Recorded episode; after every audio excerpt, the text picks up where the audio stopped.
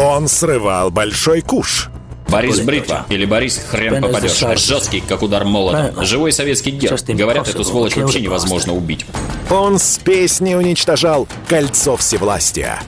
Шаланды полные фекалей В Одессу голый приводил и угонял бумер. Мы же люди искусства. У нас все должно быть красиво, лицо и все такое. Пушкин, кстати, сам бухал и в сельской бане с барышнями безобразничал. А теперь он пришел на радио «Комсомольская правда». Каждый понедельник в 7 часов вечера Дмитрий Гоблин-Пучков с толком, расстановкой и старым добрым сарказмом обрисовывает слушателям обстановку в стране и мире – Каждый понедельник в 19 часов по московскому времени. Подключайтесь. Гоблин плохого не посоветует.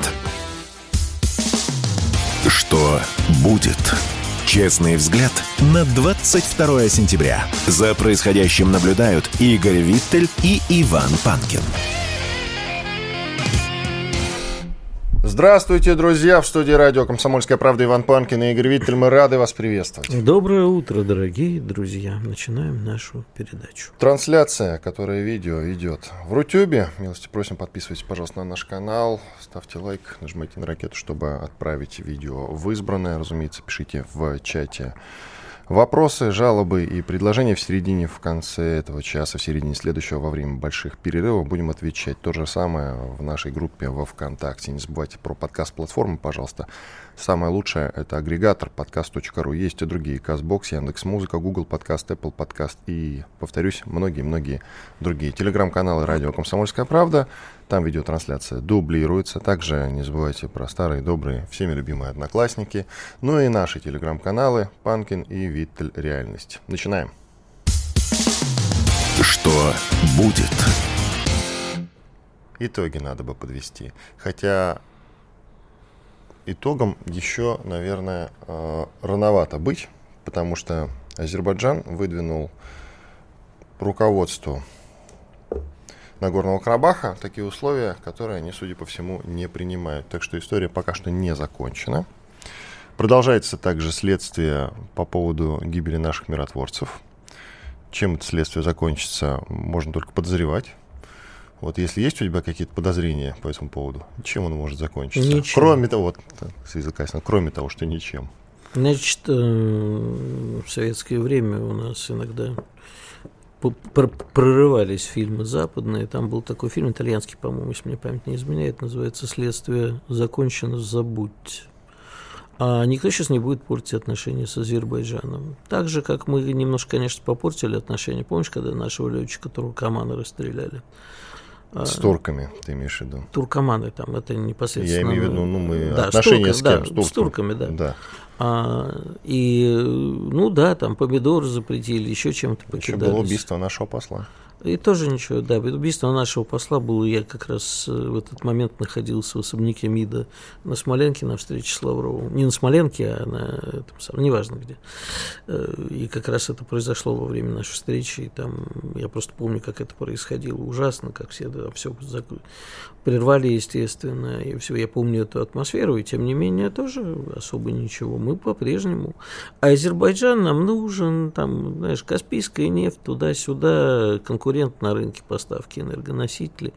А, ну, так получилось, что ж такое. Вот э, армяне пусть сами думают, такова наша позиция, потому что мы занимаем, как я вчера и говорил, огромное количество, э, огромное место в, в экономике Армении.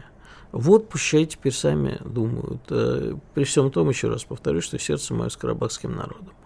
А, но так вот, если рассудочно рассуждать, то, простите тавтологию, то это именно так и выглядит. Более того, сейчас э, никто не хочет портить отношения и с Россией, потому что я имею в виду из участников конфликта, в первую очередь Азербайджан, потому что сейчас э, Азербайджан будет э, пробиваться к Нахичеване, да, то есть э, свой эксклав, который находится на территории Армении, Зангизурский коридор, и вообще аппетиты у Азербайджана большие. Поэтому Азербайджан не очень хочет, чтобы Россия встала как-то на защиту Армении. Нужно, конечно, извиниться, выплатить деньги, как было сказано, погибших, семьям погибших.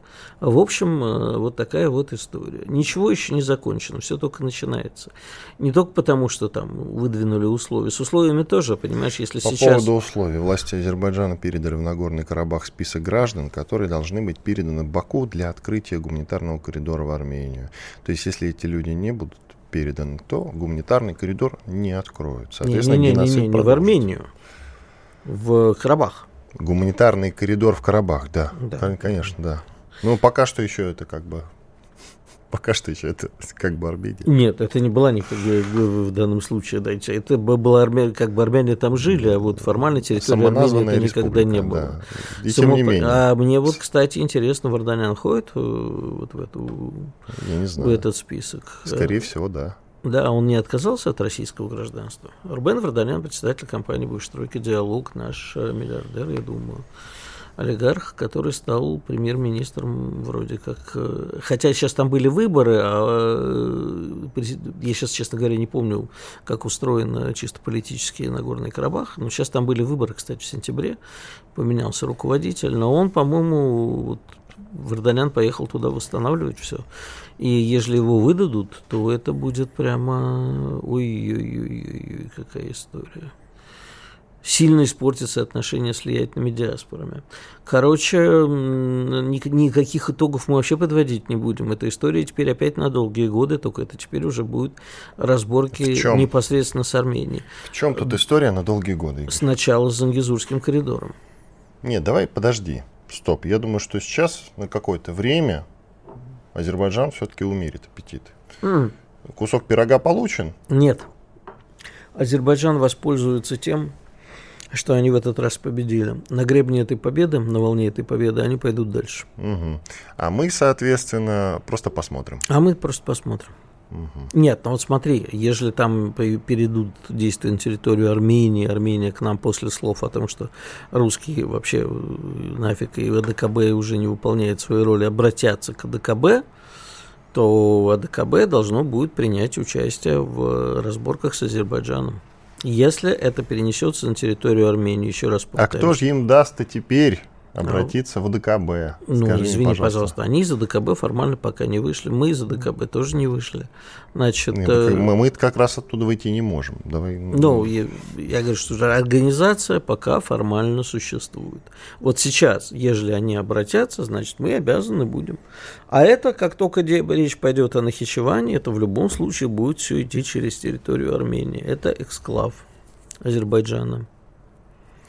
Короче, все это на самом деле как-то портит мне пятничное настроение, откровенно говоря. Мне Я прямо представляю, когда... как Панкин не спит ночью и думает вот об Армении. Именно что не спал ночью и думал, не об Армении я думал, а я о России думал, матушки.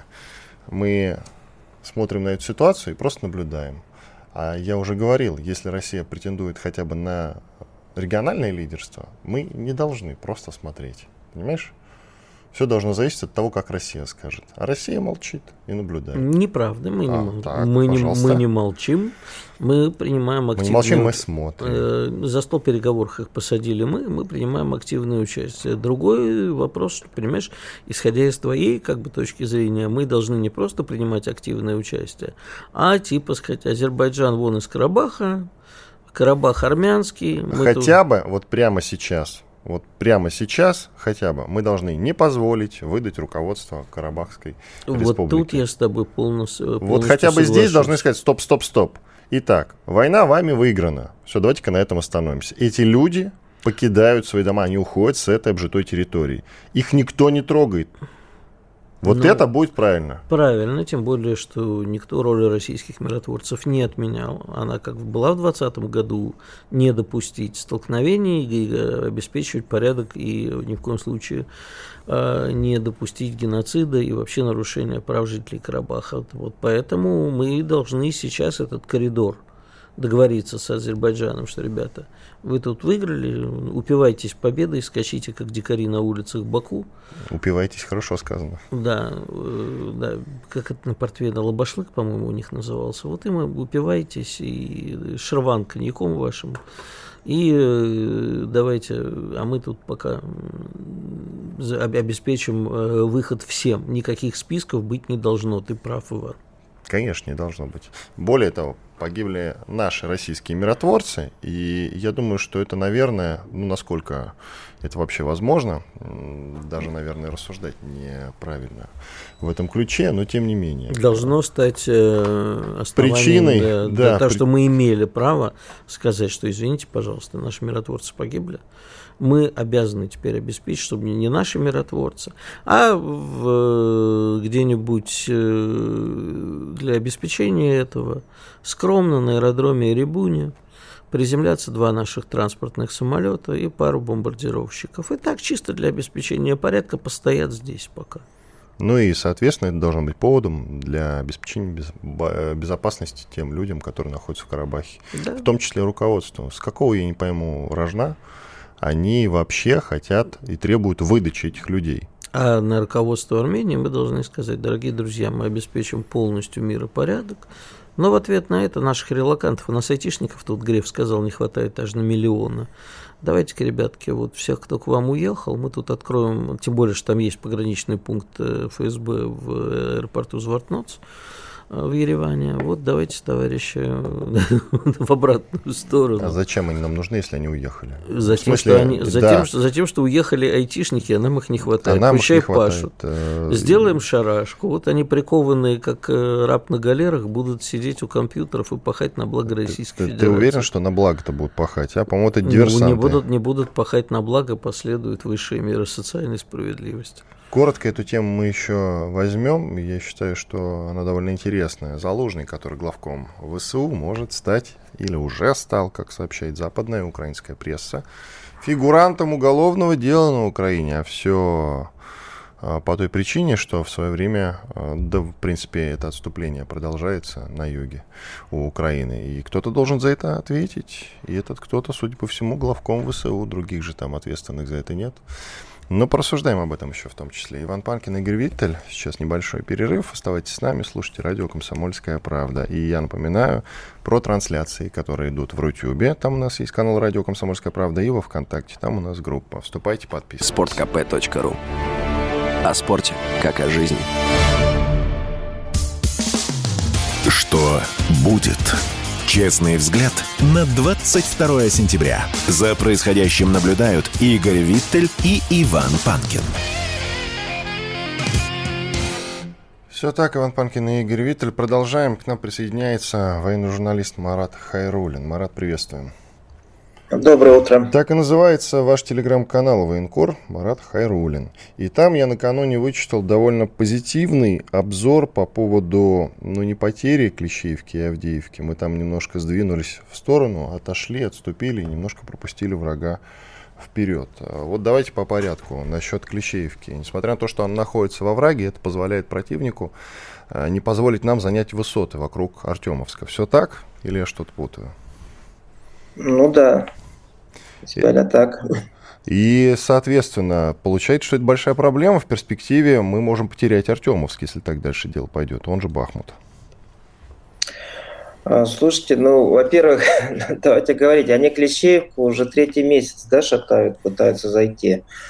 А э, как-то наши э, войска, или, как скажем, наши СМИ, они не обращают внимания, что, скажем, что Клещеевки, что в Ремьевском выступе, да, что подоехало. Наши войска действуют одинаково практически. То есть мы немножко прогибаемся, да, немножко отступаем там, буквально, там, скажем, на сотни метров назад, километр, там, два километра, создаем такой огненный мешок, условия огненного мешка для украинцев, и спокойно их там уничтожаем. Вот Клещеевка – это классическая, скажем так, ловушка для украинцев. Они туда идут, мы спокойно подались назад и идем. По поводу э, Бахмута. А вообще нужен он нам, как бы, что груда щебня, да, какое стратегическое значение для нашей армии имеет, если у нас, скажем так, основная цель э, денацификация, да, э, уничтожение военного потенциала как бы, ВСУ. Ну, как бы да, отойти. Так, хорошо. А зачем мы бились тогда да, за Бахмут? Да, вот вопросик. А зачем Белис, тоже очень интересный вопрос, да, то есть есть же версия, что как бы а, под эта трасса Н-60, которая идет, э, то есть есть две основные стратегические, вот на нынешнем участке фронта, э, ну, на всей протяжении фронта есть две стратегические трассы, да, это Ракада, которая сейчас э, Н-026 она называется, которая идет через Харьков, Купинск, Сватово, то есть Ракада – это э, дорога, которая идет до линии фронта. Вот сейчас, если посмотрите на севере, то и как раз э, боевые действия идут как раз вдоль этой Ракады. Да, и она идет как раз до Бахмута и далее до Константиновки. То есть это первая стратегическая трасса. Вторая стратегическая трасса, которая прямая идет на Харьков, это Н-060. Она как раз через Бахмут идет на Славянск. Вот в начале как бы всей этой операции для по поводу взятия Бахмута, да, там взяли Солидар и вышли на эту э, трассу где-то в районе Орехово-Васильевки и закрепились там. А вот дальше как бы пошли уже, э, скажем так, в Бахмут, воевать, там еще что-то, да, такие боевые действия. Э, наша ЧВК «Вагнер». Есть версия, что как бы Пригожин пошел уже как бы не то что самовольно, да, а не нужно было заходить в Бахмут. Но если заходить, или есть версия, что зайти как раз по линии железнодорожного вокзала, то есть на середине ждать. И было, в принципе, нам очень удобно стоять и на тех рубежах. А почему вот эти ракады, эта трасса очень важна? Это э, исходные позиции для большого наступления, скажем, для рывка на Харьков, в данном случае Славянск, да, если брать Н-060 трассу. Если трассу Н-026, то это для рывка на Харьков, как бы такое создание, ну, создавать условия для большого наступления. А большое наступление, гипотетическое оно, да, оно пока а, не будет потенциал ВСУ, людской прежде всего выбит, да, у нас оно не начнется. Ну вот были Хорошо, такие версии. извините, что перебиваю, оно не начнется. И это как бы не обнадеживает, согласитесь. Ну, то есть будем перемалывать, как мы это называем. И до каких ну, пор будем перемалывать? 40, э, сколько у них населения? 40 миллионов, э, ну, мужиков, может, там, не знаю, миллионов 7 точно есть боеспособных. Особенно если постепенно будут возвращать там из Польши народ. Долго будем перемалывать. Ну, сейчас э, там ряд ресурсов дает э, ежедневную статистику, и там ее можно смотреть там помесячно, допустим, да, э, потерь ВСУ. То есть, ну, в среднем от там 700, 800, 900 человек в день. Получается в месяц порядка 20, э, э, там, ну, некоторые месяцы больше 30 тысяч. То есть скорость уничтожения ВСУ можно э, представить только убитым где-то 500 тысяч, ну, получается, в год. Да, вот это предполагаемая скорость операции. А, большое наступление в условиях, когда противник еще, скажем, не подавлен, это тот же самый Бахмут. Да, ну, для сравнения можно сказать, тот же самый Бахмут. А, напомню, что потери ЧВК «Вагнер» под Бахмутом оцениваются в 20 тысяч человек. Но это сам Пригожин Украинск... заявил, да. Да, да. А, для нас, э, я, ну, я просто знаю, что здесь из обсуждения с офицерами, что примерно такие таковые были потери. Э, Пригожин не жалел людей, да. Э, идет. Для нашей армии это неприемлемые потери. То есть если считать, что мы на каждый городок будем отдавать по 20 тысяч человек, да, то это для нас очень неприемлемо. Даже Мариуполь был на потери намного меньше, чем э, под Бахмутом. То есть э, нам все-таки даже, если там согласно Конституции, предстоит освобождать те территории, которые уже считаются по Конституции. Да? То есть если вот мы такой уровень потерь будем поддерживать, для нас это неприемлемо, для нашей страны. Украинцы могут и 50, и 60 тысяч человек отдать, им все равно. А мы не можем. Поэтому будет выбрана, видимо, такая стратегия, что будут перемалывать. А, более того, вот это э, сейчас уже фронт устойчивый, боевые действия устойчивые. То есть я не зря сказал, что вот уже есть такие оценки постоянные, то есть э, скорость перемалывания можно оценить. А в свою очередь это означает, что вот если Украина продолжает там биться, да, там следующий год компания продолжает, то 500 тысяч потерь это у них 100% будет, да? Может больше, может меньше, скорее всего больше, потому что наша армия, все, вот, находясь в том состоянии, в котором мы сейчас находимся, она все время совершенствуется. То есть насыщается новым линией как бы, вооружение, поступают, там расшиваются узкие места и так далее. То есть мы только растем. А украинцы вот все время только деградируют. Поэтому, ну, это хорошее, по-моему, политическое решение. То есть, скажем, вот на стол ваши потери, вот, скажем так, наши козыри, да, ну и давайте решать. А большое наступление, оно нам вообще сейчас нужно, Понимаете, вот в этой ситуации. Но тогда а как нам надо задаться вопрос, свои задачи, да. Задаться вопросом, да. а специальная военная операция нужна тогда? Вот, угу. Как бы ну, связи не вижу, да, потому что, ну, как бы большая, большая э, СВО, она, видимо, была нужна, судя по тому, как говорят, то, что озвучивает наше руководство, да, страны. По-моему, Нет, ну тогда надо наступать. Вообще изначально была ставка на Блицкрик, хорошо, он не удался. Была перегруппировка, э, хорошо, перегруппировались. Дальше что? Сделали ставку на оборону в какой-то момент. Окей, все принимается. А дальше что? Смотрите, прям вчера эту тему обсуждали с, с комбригом нашей славянки. Блицкрик был в начале, да, то есть был. мы заходили в Мариуполь, мы двигались э, Северодонецк, очень хорошо взяли, это большой город, да, Лисичанск, Красный Лиман, то есть, э, причем силы были намного меньше, чем сейчас, да, мы заходили. То есть армия выглядела совершенно в другом варианте. Потом э, мы взяли слишком много территорий, включая Херсон, да, когда, после чего нам когда украинцы то есть надо понимать, что мы на первом этапе войны мы уничтожили первый состав э, украинской армии, которая готовилась еще с 2014 года. То есть она была разгромлена. Потом был переговорный длительный процесс все лето украинцы сумели собрать, скажем так, второй состав армии, и это был самый мотивированный состав. Добровольцы в основном были, люди, которые, скажем так, по зову сердца пошли воевать с нами. Мы сейчас вот уже добиваем этот второй состав этой украинской армии. Они не зря сейчас бегают, то есть кричат, что им срочно-срочно нужен третий состав. Ну, как бы политическая ситуация, да, вот мы как раз об этом и говорили, то есть вот с точки зрения военной науки наша армия готова. Мы не хуже выглядим, чем в начале войны. То есть мы можем ударить. У нас есть резервы. Второй момент, первый момент, то, что мы можем в любой момент на любом участке пойти в серьезное наступление. То есть вопрос заключается ну, только в ресурсах. Да? Как только штаб подкидывает там, ресурсы нам, мы идем вперед. А второй момент заключается важный, который э, имеет значение, да, это то, что в любой момент на любом участке могут подойти наши резервы. Вот, кстати, почему украинцы не могут прорвать, не смогут теоретически прорвать нашу линию, да, скажем так, фронта, как бы они там не контратаковали. Э, потому что в любой момент у нас подходят резервы. И это мы увидим по Клещеевке, это мы увидим по работе, на как только там э, кризис какой-то спокойно подходит, там, если в районе Работино, Работино э, подходят десантники, Клещеевка, ну там тоже десантники работают, и там и основные два подразделения это десантники, и на помощь всегда десант подходит, да, как бы, поэтому они спокойно все отбивают, и там абсолютно стабильная ситуация, да. А, разменивать эту ситуацию на, скажем, вот эту стабильную, да, имея два фактора вот этих в руках козыри, на какое-то наступление, а вдруг оно пройдет неудачно, да, вдруг мы истощим опять свои резервы. То есть а, тут надо еще подумать, учитывая, что как бы динамика-то небольшая динамика, да, но она за нашей стороной. Потом вы э, не забывайте еще, что все-таки вот северное направление от Купинска до Сватова, да, фронт, он все время движется вперед.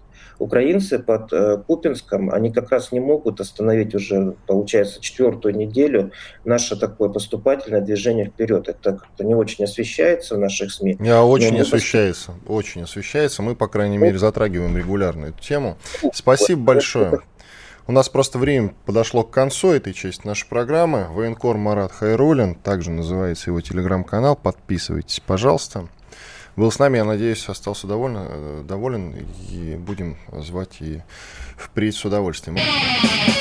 Радио «Комсомольская правда». Никаких фейков, только проверенная информация. Что будет? Честный взгляд на 22 сентября. За происходящим наблюдают Игорь Виттель и Иван Панкин. И к нам присоединяется Алексей Подберезкин, директор Центра военно-политических исследований, профессор МГИМО. Алексей Иванович, здрасте. Доброе утро. Мы тут беседовали сейчас с военкором Маратом Хайрулиным который нам популярно объяснил, что тактика перемалывания, которой мы сейчас занимаемся на фронте, она самая, что ни на есть, эффективная. Но мы тут с Игорем немножко в ступоре по этому поводу, потому что мы-то думали, что уже как-то пора хотя бы начать говорить о том, что пришло время для нашего наступления. Когда же оно случится? Когда же будет оно контрнаступление? Иначе как-то сидеть в обороне, это ну, не то чтобы тактика, которую должна выбирать э, великая держава, на мой взгляд, на фронте. Ну, знаете, на мой взгляд, оперировать здесь нужно не категориями геополитики или даже внешней политики.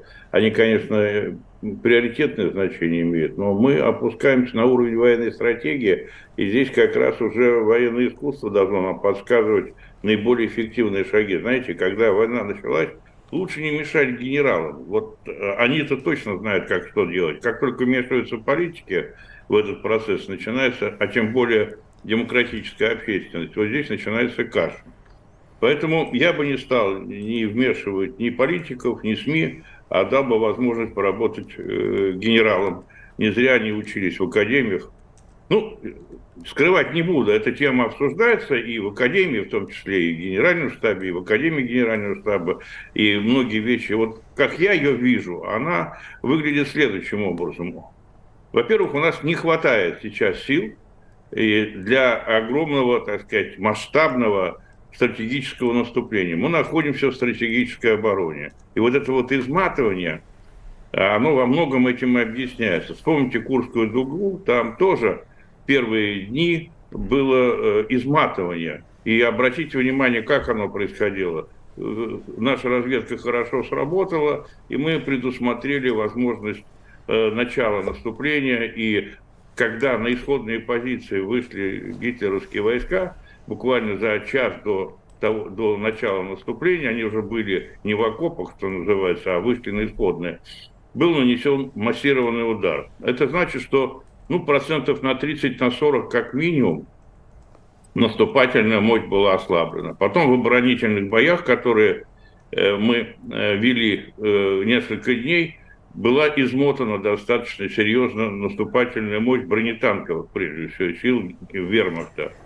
Здесь аналогия подходит, потому что нет вот такого соотношения сил, чтобы мы могли сказать, у нас там превосходство три к одному по личному составу и пять по технике. В каких-то видах э, вооруженных сил и родах войск у нас есть преимущество, скажем, в воздухе, в ПВО, э, безусловно, в артиллерии. Э, но это не означает, что у нас есть превосходство во всех основных видах вооружений. И поэтому сил для наступления, которое должно было быть сейчас, видимо, у нас нет. А наступление эффективное может быть, ну, когда соотношение сил там 3-4 к 1, да, вот у нас такого соотношения сил не было. Я просто напомню, что когда началась специальная военная операция, это уж наше так военное планирование сработало, может быть и военно-политическое планирование не самым удачным образом, потому что план был э, сделан в расчете на то, что нас там встретят с распростертыми объятиями. А Собственно, мы использовали свои вооруженные силы в соотношении один к трем в пользу Украины.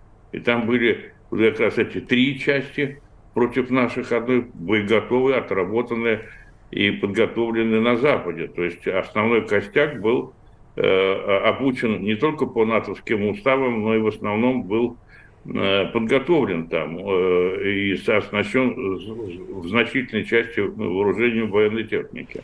Алексей Поэтому сейчас, да, сейчас я закончу мысль просто. Все, очень коротко уже. Мы находимся в стратегической обороне. Мы изматываем противника, как я это понимаю это изматывание подходит, завершается. Я говорил о том, что оно завершится к началу сентября, у вас в эфире, кстати, тоже. Наверное, так оно и есть. Здесь плюс-минус 2-3 недели, они не могут быть чет- четко спрогнозированы. Но вот сейчас мы вышли на тот э, рубеж, когда это изматывание наиболее эффективно происходит. И я так чувствую, что резервов у э, ВСУ уже не осталось.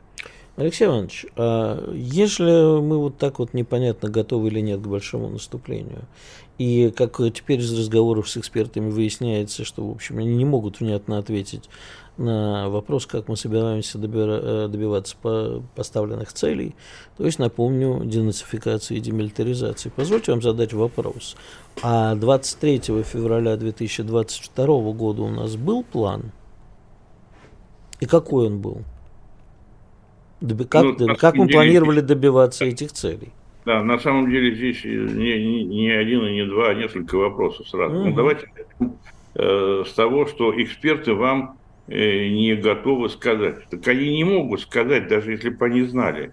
Я имею в виду, ну, не только диванных стратегов, так сказать, но и тех, кто, э, грубо говоря, находится в генеральном штабе и э, стрелки чертят в, оперативном, в главном оперативном управлении, да, генерального штаба. Они, даже если бы э, знали, они наверняка знают, они вам не могут и не будут говорить об этом. Я не прошу раскрывать военную Нет, тайну. вы говорите, мы не знаем, когда начнется наступление. Еще раз, я не про это мы говорю. Я говорю про тех экспертов, которые нам говорят, что наступление не нужно. Мы так и будем перемалывать. Это наша и стратегия, и тактика. Будем ну, сидеть... Вот мое мнение такое, что у нас очень много экспертов, э, которые не занимались э, никогда военно-политической проблематикой. Вы знаете, это специфическая политическая область, которая требует очень широкого круга знаний, и политико-дипломатических, и военно-технических. Вот у меня здесь на столе лежат все время открытые там, штук 20-30 книг. Да, я сижу в этой теме с утра до ночи. А некоторые прискакали, так сказать, туда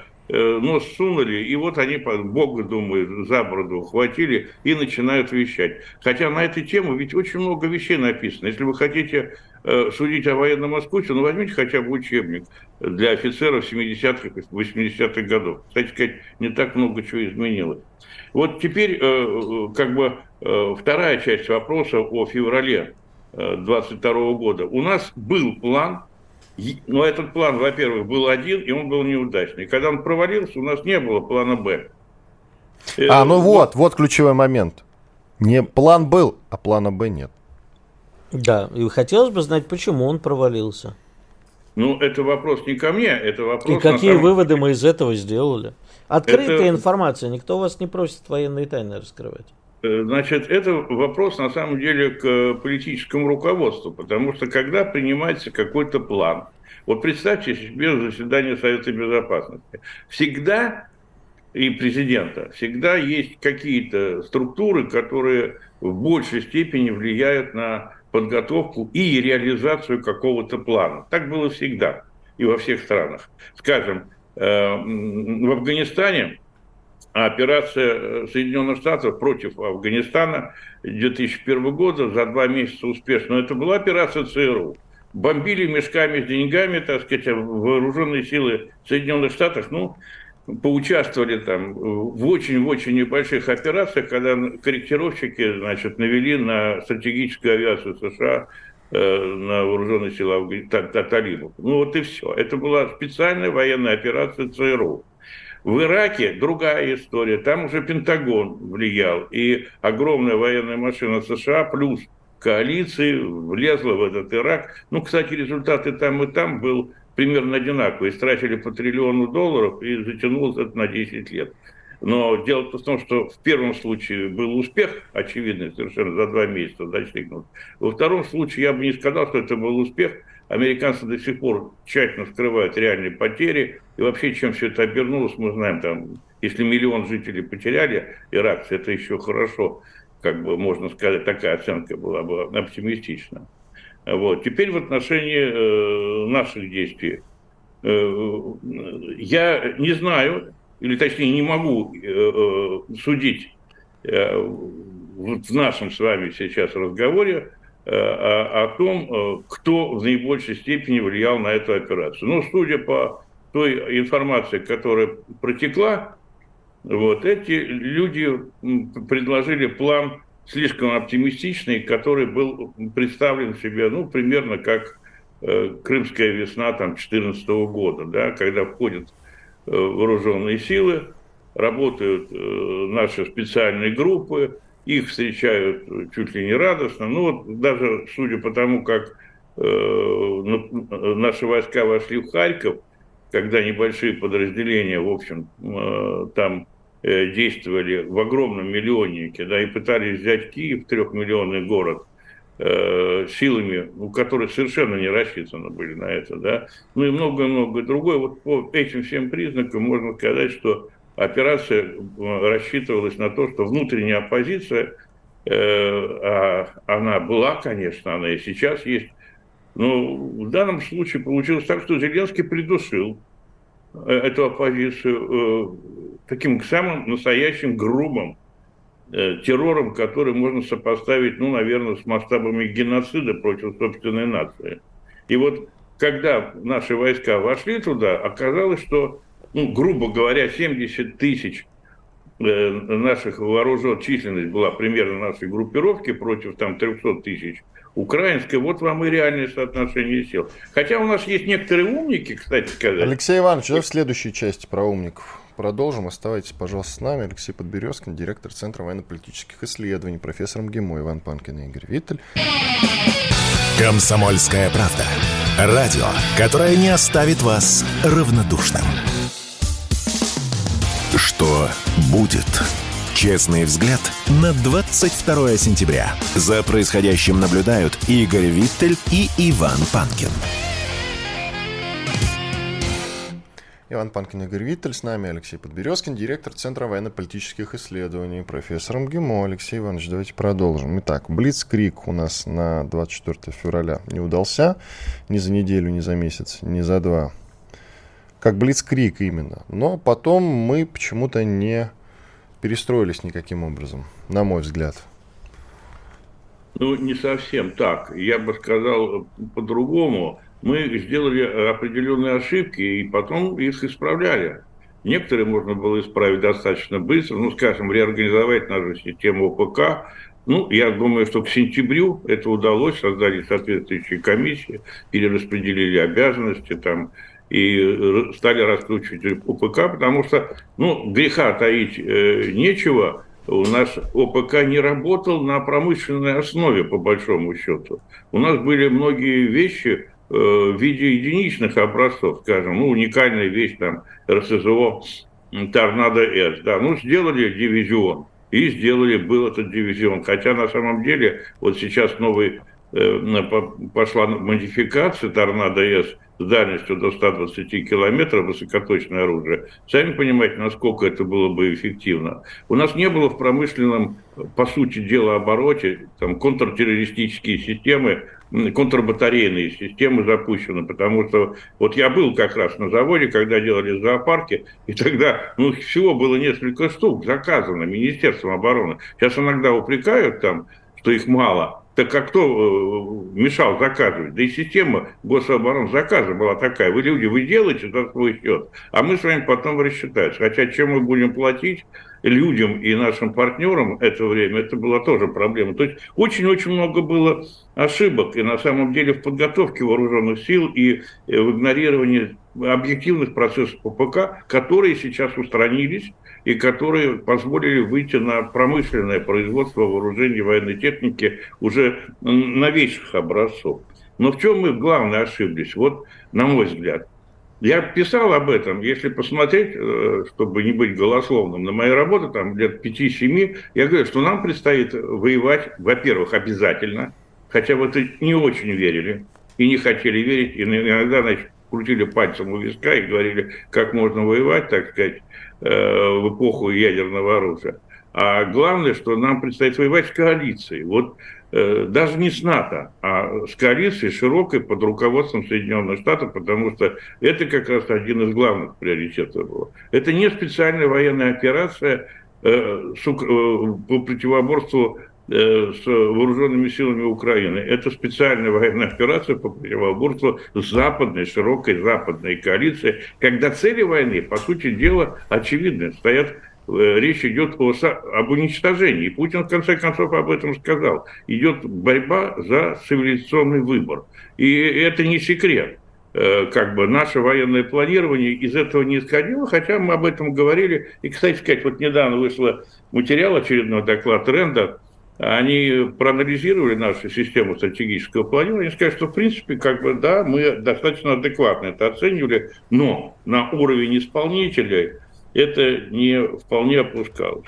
У нас много было ошибок в подготовке вооруженных сил. Но вот это вот безобразие, которое было предыдущим министром обороны допущено с точки зрения подготовки военных кадров, вы посмотрите сейчас, вот просто ради интереса попробуйте зайти в интернет, наберите там военное училище и военной академии. Вы увидите, что в этом перечне, там из 40, по-моему, наименований, 30 просто уже не существует. Было там 8 училищ э, танковых, осталось там одно или два, сейчас я не помню, по-моему, Казанское еще одно осталось.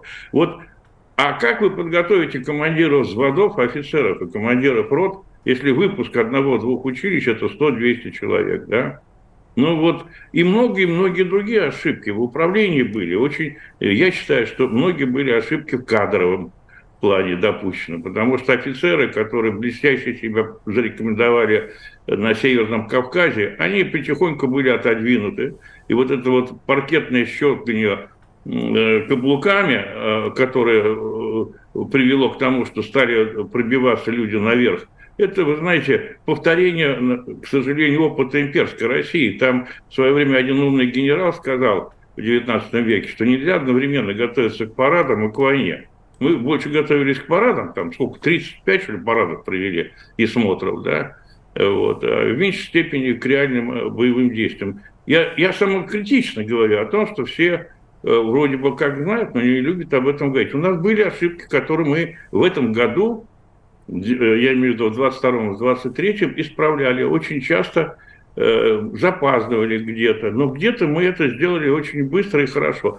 По большому счету, я думаю, вот это мое личное предположение, может быть, я ошибаюсь, мы э, хотим сохранить резерв, это ответ на первый ваш вопрос, на случай, если война примет более широкие масштабы. И этот резерв должен быть и по боеприпасам, и по стволам, и по Э, людям достаточно для того, чтобы отразить агрессию более широкого масштаба. Ну, давайте на секундочку представим, что вот эта группировка там, э, пускай она не очень большая, но при всем при том, польская, германская, прибалтийская, э, там, финская и всякое прочее, вот, тоже будет втянута в эту историю, да, но это будет еще 400-500 тысяч человек, которые, э, которым надо будет что-то противопоставить и с точки зрения вооружения военной техники и боеприпасов. И мне кажется, что вот эта вот наша аккуратность ведения э, боевых действий в определенной степени э, стремление сохранить резервы. Кстати сказать, мы в процессе ведь и очень быстро учимся, и система нашего вооружения модернизируется быстро. Направлена на то, чтобы в случае, если, упаси Господи, это пойдет дальше, вот большая война примет большие масштабы, чтобы мы оказались к ней готовы и показали ту самую Кузькину мать, которую показывала русская армия. Меня, правда, знаете, что беспокоит? Не всегда мы учимся, не всегда мы делаем выводы из тех ошибок, которые были. Здесь я недавно одного нашего военного гения в погонах слышал. Так вот, он горделиво сказал, что мы исправили положение в военном искусстве о том, что наступать можно э, в соотношении там три, ну это банальное положение, три там к одному преимущества иметь, да, вот можно меньшими силами. Ну вот у нас такие теоретики тоже появляются или сохраняются, да, которые так считают.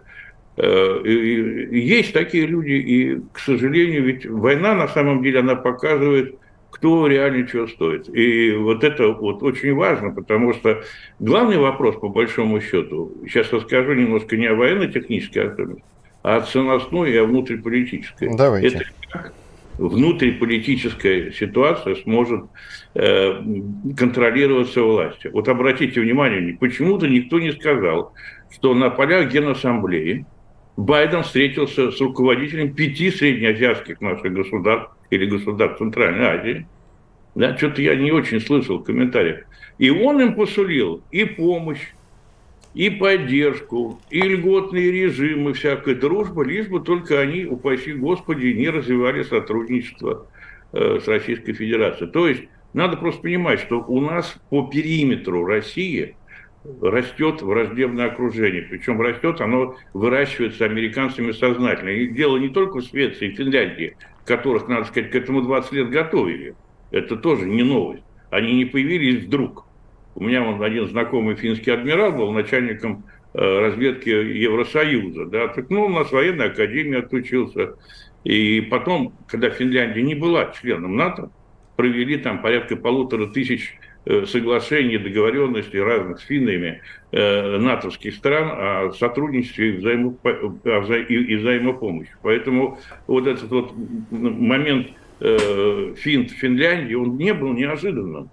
да, и так же, как и Швеция. Но дайте смотрим на Прибалтику. Сейчас учения готовятся очень серьезные в Северной Европе, в Балтике и э, прибалтийские государства Польши. Это еще очаг напряженности. А возьмем теперь Армению, где посольство американское в Ереване в 10 раз больше, чем в Москве, да, и э, э кормят ЦНКО бешеными деньгами, потому что там хотят нас вышибить с Южного Кавказа.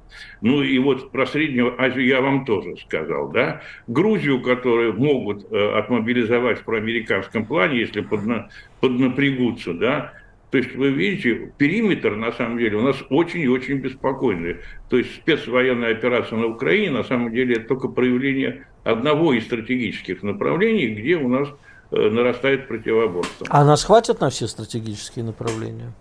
А у нас нет выбора, что значит хватит или нет. Вы понимаете, когда начинается война на выживание, то побеждает тот, кто не такие вопросы не задает. Если вы думаете, идя на драку, что как бы мне штаны не порвали, то вы заранее проиграли. Знаете, как самурай, он идет, он прощается с жизнью, вот и говорит, я э, в любом случае должен э, победить. Да, так и здесь тоже. У нас нет выбора для того, чтобы сохранить свою цивилизацию, а именно об этом идет речь. Вот, к сожалению, мы об этом мало говорим. А говорить надо об этом, потому что значительные части нашего общества глубоко наплевать на нашу систему ценностей.